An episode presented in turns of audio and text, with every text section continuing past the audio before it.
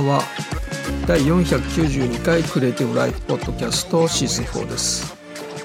今日は2022年5月8日日曜日の深夜になります。9日月曜日の早朝ということで朝聞いてる方の方が多いと思いますけれども、まあ、連休終わりましてえー、仕事が始まるといいますか10連休の方はねちょっと大変かと思いますけれどもまあ月曜日からいきなりフルスロットルみたいなね働き方はしないと思いますのでまあ火曜日ぐらいからですかね本格的に動き出すのは。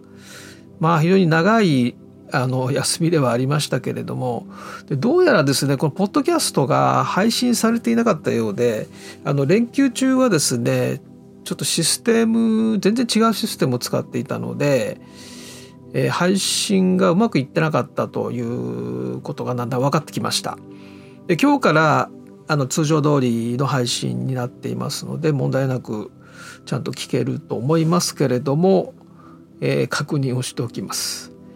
えー、フォトショップサミットがね終わりまして、えー、最終日の視聴がですねあとあと7時間ぐらいで終わるんですね。でこの7時間過ぎると完全にもう見れなくなるんですけどあのフリーパスの場合はですね。でも40セッションはさすがに見れませんでしたけれどもまあ自分が見たいなと思ったものは大体あの見ることができまして非常に勉強になりました。まだ見てないのありますけどねこの残り7時間でちょっと見ないといけないんですが前にも言いましたけれどもやっぱりねこの視聴期限っていうのがなかったらつまりいつでも見れるっていう状態だったらねこれ40セッションは絶対見ないですよね。見たいものがあっても見ないかもしれません。いつでも見れるっていうことであればあのどんどん後回しにできるのでだから今回このねシステムその1回だから Day1 から今 Day4 ですか、えー、それぞれ48時間視聴なんですね無料の場合は。だから2日間で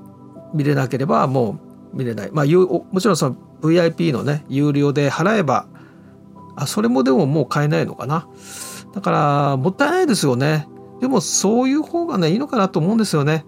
結局まあですからフリーにするんであれば完全に最初からフリーで YouTube とかでね全公開っていうやり方なんでしょうけれども。まあでもねあのー、みんな今ストリーミングで見放題でそういう時代ですからね。なかなか時間を確保して見るっていうのは大変なんですけれども、まあ、でも今回はもう48時間制限だったのであの必死になって見ましたけれどもねやっぱりスマホで見れるのがありがたいですね。ということでねこの後引き続きちょっと見るんですけれども、えー、プレミアプロがスマートなツールにちょっと変化しつつあるっていうコミュニティでのちょっと話題がありましてちょうど今ですね Adobe デザインのサイトでえーと、エクスプレンスデザイナー募集してるんですね。これはあの Adobe デジタルビデオオーディオチームだからプレミアプロのデザインリードを務める方を募集しています。ただ日本はなくて勤務地はアメリカですね。サンフランシスコサンノゼシアトルです。で今あのこれね、えーと、パーカー・ギボンズというアドビのエクスプレンスデザイナーの方がツイッターで今募集してるよっていうのを挙げていてでアドビデザインだから、まあ、アドビデザインのツイートもあるんですけれどもそれでちょっと見てみたらですね、まあ、プレミアプロのリードですねデザインリードのことなんですけれどもプレミアプロが今回その UI を刷新して非常にスマートになってきてるんですね。えー、一方であのアフターフェクスの方はまだ手がつけられていないのでちょっと旧世代の UI というかちょっとやぼったい感じがまだ残ってますけれどもまあ時期にねアフターフェクスも変わっていくんだと思うんですけども4月のリリースつまり、えー、プレミアプロのバージョン22.3.1です。今は3.1ですよね。だから22のこのバージョンになってまあその最先端の機能っていうのはもちろんね搭載されていてえー、次々にこう入ってるわけですけれども、まあ、今回このインプットアウトプットの UI が完全に変更されて、まあ、ユーザビリティ向上向上させてるんですよね。でフレーム IO が統合したのでその進行中の作業をですねチームメンバーとかクライアントとこう共有できるようになったと。つまりいろんな人がプレミアをプロをその動画編集以外にも使うみたいなねことも出てくるそのコミュニケーションで使うみたいな。つまり今回のその UI の刷新というのは現場のプロフェッショナル以外の人たちもこのプレミアプロを介してコミュニケーションできるというそういう可能性も持たせてるわけですね。まあ、実際のところはブラウザーとかでねやるんでしょうけれども。だからまあプレミアラ一瞬ねあのあれプレミアラッシュかなぐらいのね非常にシンプルになってるわけですけども。じゃあ一方でねプレミアラッシュっていうのは、まあ、プロではない人向けの動画制作ツールという、まあ、位置づけではあるんですけれどもこれがあの無料プランがスタータープランがあって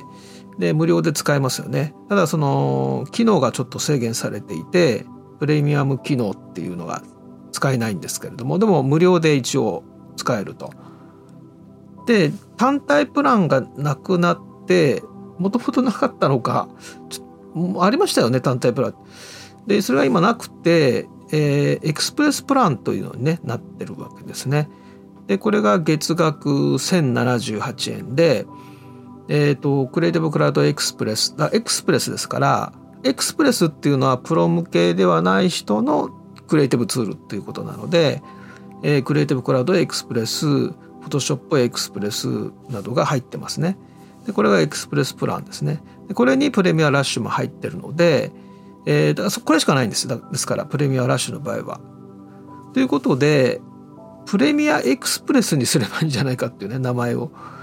その方が分かりやすいかなっていう気がするんですが。でまあそういうことでプレミアプロが非常に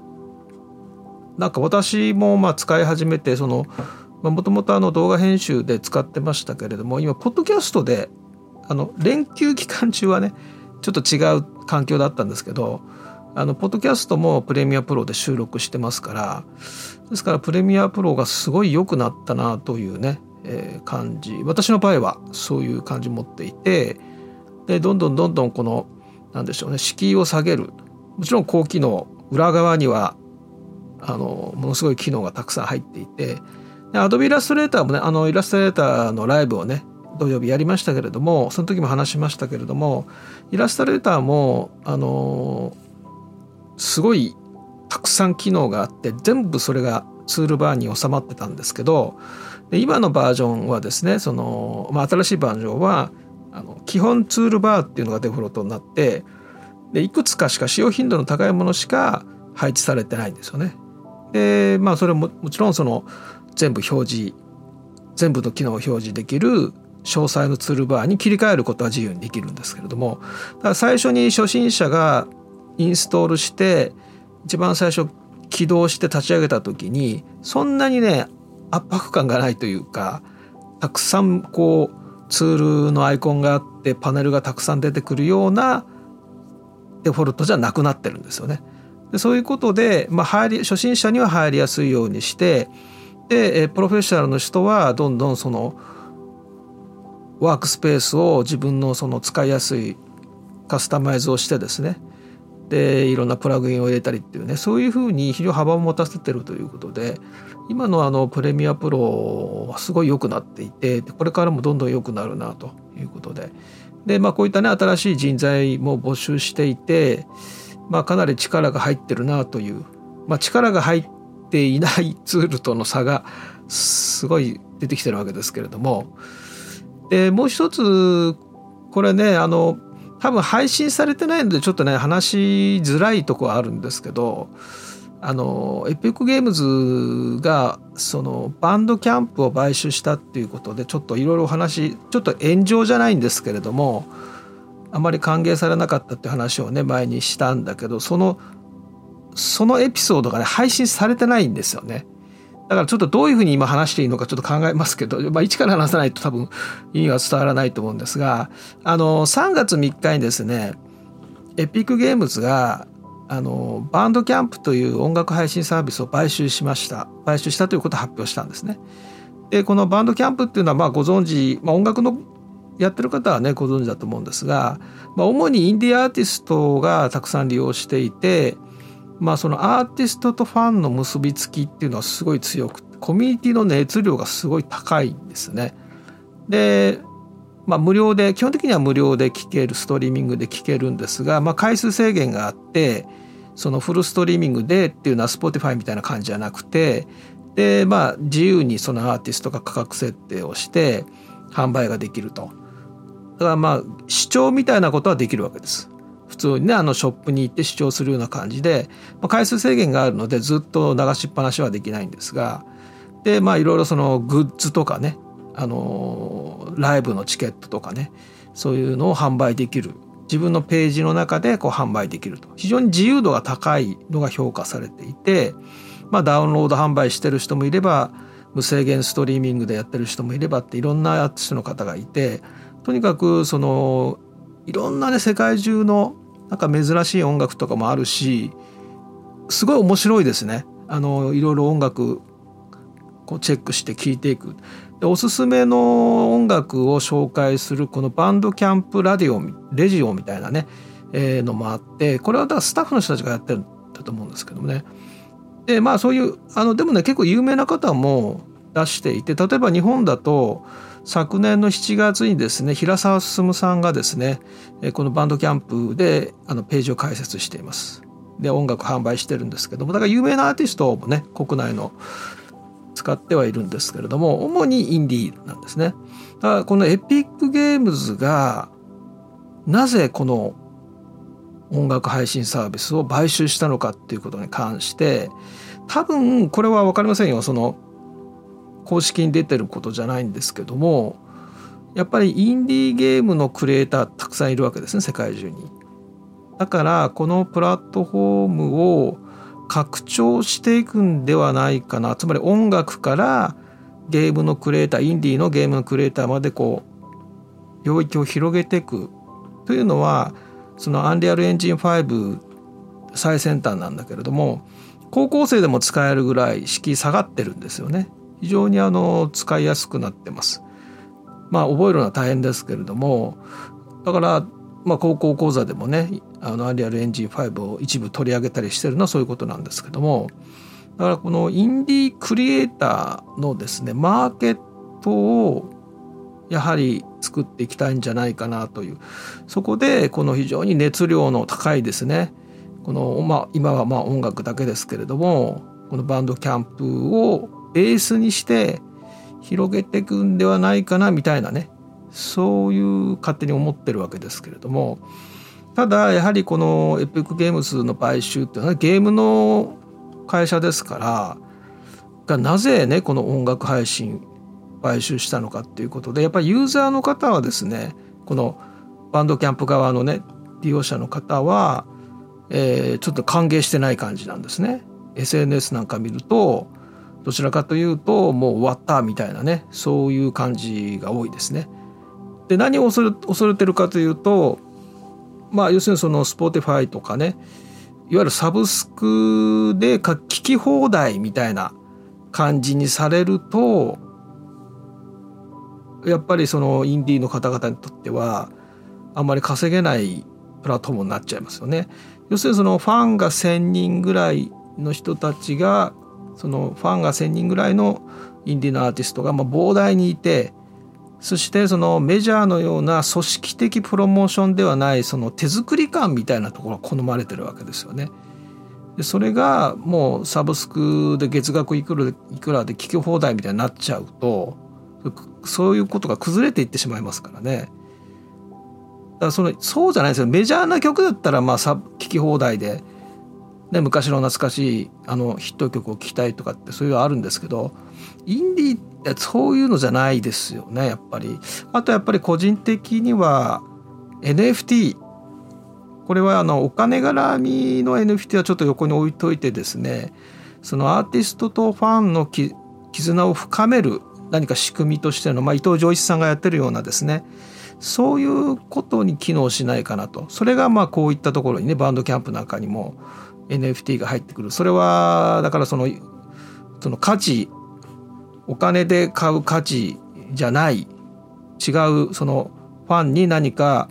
えーね、このファンだからこそ得られるみたいなところに使う。お金とは関係ない部分でですね。だからそういうことが入ってくると面白いなと。でそれができるとしたらエピックゲームズが買収してそれが技術を持ってるしそういう人材もねあの開発者もたくさん抱えてるしということでそういうところで見ると非常になんか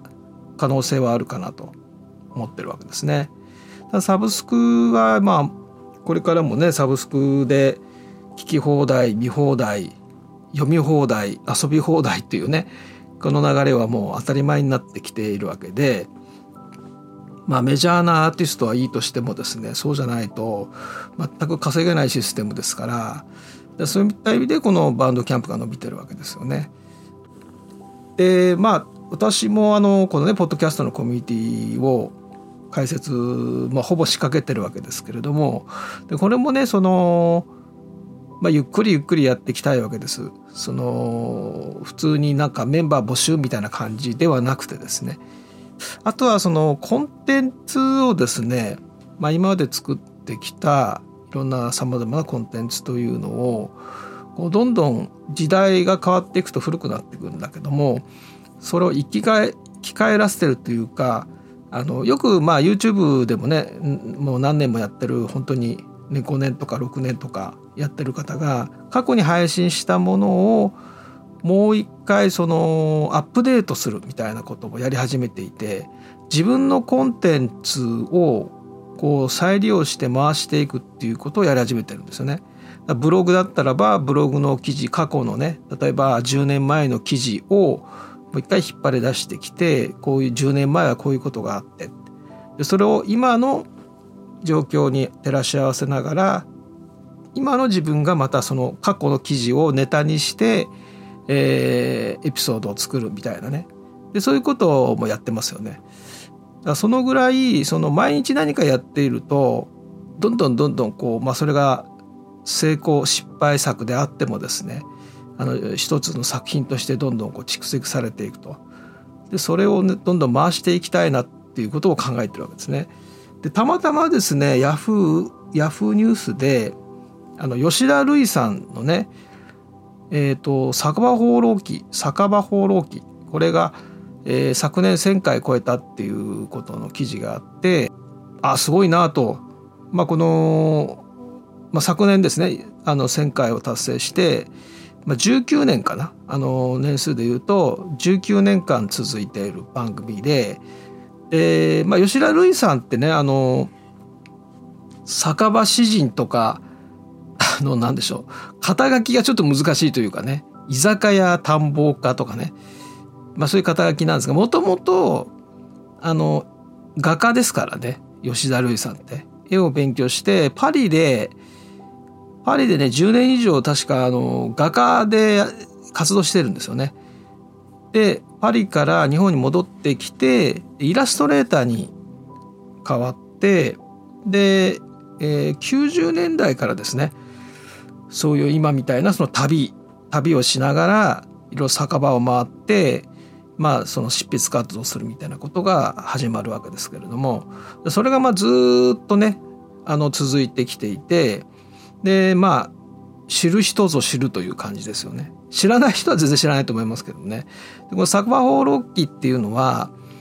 えっ、ー、とまあもちろん今でもやってるんですけれどもえっ、ー、とね1回の放送でつまりエピソードが15分なんですよ一つが。でそれを4本同時にやるんですよね。で1時間番組ででその新作っていうのが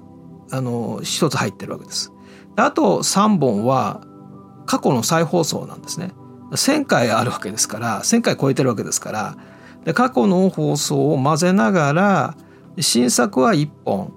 であと3本はその3年前とかね2年 ,2 年前とかあるいは、えー、去年のものとかねそういうことでこう再放送を入れてるんだけれども全然古びないというかね、えー、まあそのね2年前3年前のコンテンツを今の放送で流してるんだけどそんなにその時代の変化に左右されないコンテンツなのでえー、非常にこうなんでしょうねうまくやってるなっていう感じがしてでアマゾンプライムの方でも、まあ、やはりこのあの北海道ぶらり町巡りっていうねこの吉田類さんの、まあ、これはあの HBC っていう北海道放送でやられてる今でもやってる番組で2012年からですから、まあ、10年前からスタートしてるものですね。最初はねちょっと違う名前港町巡りとかなんかそういうのでスタートしてでそれでね今アマゾンプライムでシーズン1っていうことで無料で見れるようになってるんですけどもあの2014年から2021年昨年までですねだからエピソード18までで7年間つまり最初のエピソード1が2014年なので、えー、7年前のコンテンツなんですね。で昨年のものまで、まあ、一気に見れるんですけどあの全然その何でしょ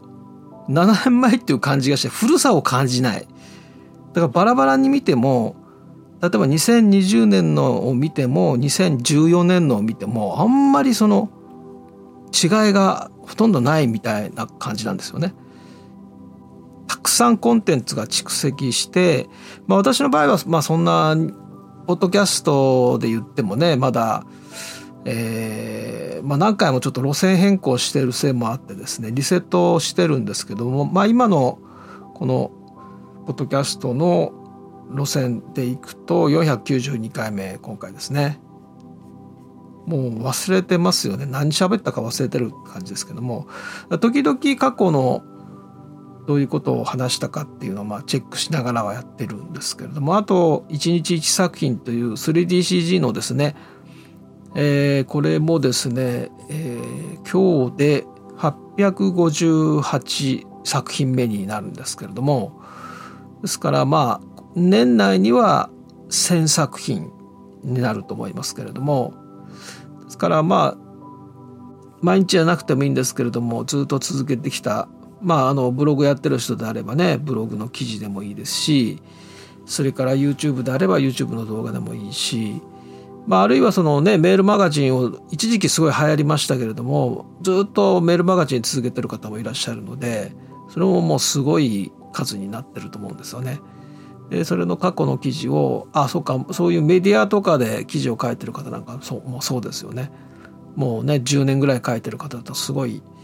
コンテンツになってると思うので、まあ、そういったものを何かこう一つまとめてみるとかね。あるいは過去のその記事今の、まあ、例えばそのセカンドライフのねあの 頃にそういったメタバースのことを記事を書いたものがあればそれ今ちょうどねメタバースが話題になってる今そういう過去の記事を掘り起こして比較するとかもできますしね。そういった自分のコンテンツというのを持ってでそれをまあ自分の中で再利用していくっていうことねがやれればいいかなと。こういうね人たち、まあ、吉田類さん、まあ、三浦淳さんとかなんかもそうなんだけれどもあの膨大な作品作ってるんですよね。それがその肩に力が入ってないというかね、まあ、思いつきでパッとやっちゃったものがあのでもそれをもう何十年も続けてるとかねでそういうことのコミュニティの熱量っていうのはそういうところに集まりますからね。だからインディアーティストっていうのはもちろんメジャーを目指している方の方が多いと思うんですけれどもその何ていうかなその自分の思いをいわゆるその組織戦じゃなくてねメジャーになったらもう組織戦になるのでいろんな人たちがチームでねあのやってきますからでそういうんじゃなくて自分一人でコツコツとやってる、ね、作家の方がたくさんいらっしゃってでそういった方々もう膨大膨大な自分の作品を持ってるわけですね。まあ、そういうことをね私もどちらかといえばもうメジャー志向というよりはですねあのコツコツやっていくともう蓄積の方をもう重視したいということでだから毎日何かをやるっていうのは何年かおきに足していきたいんですよね。だから今毎日やってるものとしてはポッドキャストとその 3DCG とは日記ですねやっぱり自分のデータというのをねあのちょっときちっとね見直していきたいなというふうにも考えています。ということで、えー、ちょっとねあの配信されなかったこともあって連休中ってどちらかというとニュースがねほとんどなかったので連休中はちょっとこうなんか生き方とかねあのー、ちょっと内面的なお話をしたのでそういったことの振り返りをちょっとやろうと思ったんですが、えー、ちょっとねそれができなくなってしまったので、えーまあ、またちょっと仕切り直しで通常のね、あのー、内容でいきたいと思いますけれども、まあ、連休終わりましてですね会社に勤めてる方は大変かと思いますけれどもね、えー、頑張っていきたいと思います。ではまた。明日